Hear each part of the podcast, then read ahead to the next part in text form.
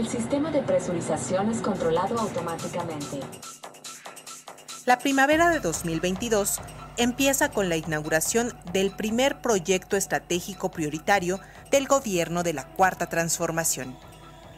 Será administrado por la empresa de participación mayoritaria estatal creada ex profeso Aeropuerto Internacional Felipe Ángeles, Sociedad Anónima de Capital Variable. Se trata de una terminal aérea mixta, civil y militar, ubicada en la base aérea de Santa Lucía, en el Estado de México.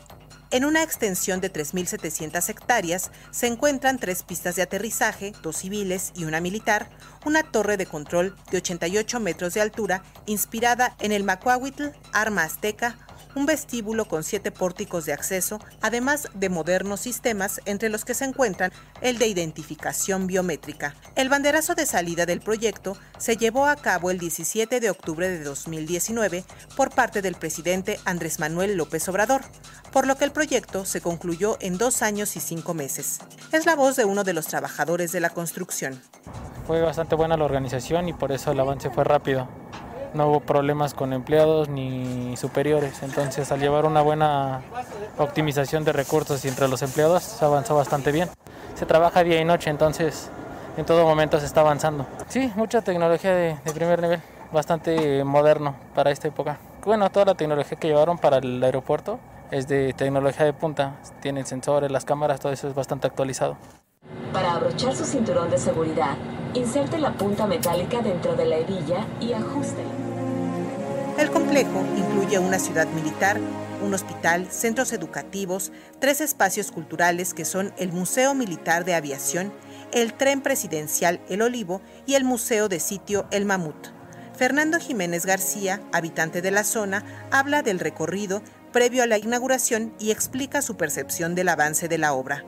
Este, recorrimos gran parte, como el 80% yo creo de lo que es el aeropuerto, porque está grandísimo, es una obra muy grande, va muy avanzado, hay algunas áreas muy bonitas, el museo está completamente terminado, está muy bonito, los baños, eh, la, zona de llegada, el área de llegadas y todo eso, las autopistas se ven muy bien, se ve muy bien el avance, pero sí, sí le falta, pero está, va, va muy avanzado.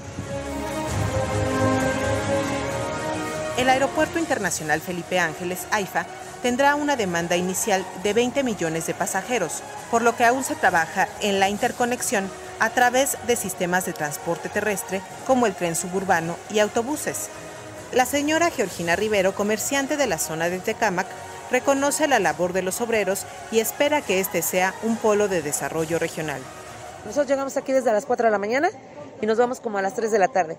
Y realmente pues es bueno, y también pues ha habido mucha fuente de trabajo también para tanta gente que quedó desempleada por la pandemia, que por la edad también ya no te reciben en ningún lado, pues aquí ha habido el modo de, entrar a trabajar, ¿no? De que trabajen todos. Nosotros empezamos a ver desde que empezaron, ¿no? Con lo primerito, ¿no? Y vemos la evolución, lo hermoso que se veía en las noches cuando vienes sobre la carretera, toda la iluminación, todo. La obra, lo que han hecho ahorita está, para mí, en lo personal, está muy bien. Felicidades a todos los obreros, la verdad, porque nadie los menciona a ellos, pero realmente si no fuera por todas esas manos, no estaría lo que hay ahí adentro. La modernidad de la obra contrasta en lo comercial con lo que sucede en los negocios aledaños. Al pie de la carretera libre Pachuca, México, el señor Fernando Jiménez, encargado del predio que da acceso a la entrada 1 bis de Santa Lucía, espera que persista la derrama económica en el municipio de Tecámac, que se distingue por ser una ciudad dormitorio con departamentos de interés social. Bueno, opinamos que el desarrollo es bueno, siempre donde quiera que se presente, ¿no? Y, eh, tenemos comercio aquí y las expectativas que tenemos es que quisiéramos nosotros este, seguir trabajando una vez que se abre el aeropuerto, generar ahora sí que fuentes de, de ingresos para las personas de aquí de Tecama.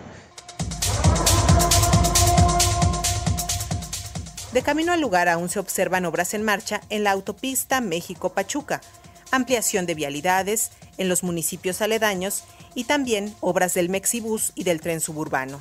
Sin embargo, este proyecto ya está en marcha. Ahora toca el turno de la empresa estatal AIFA de operar y administrar con eficiencia y transparencia este complejo que ya forma parte del sistema aeroportuario metropolitano. Para Pulso de Radio Educación, Eliud Hernández.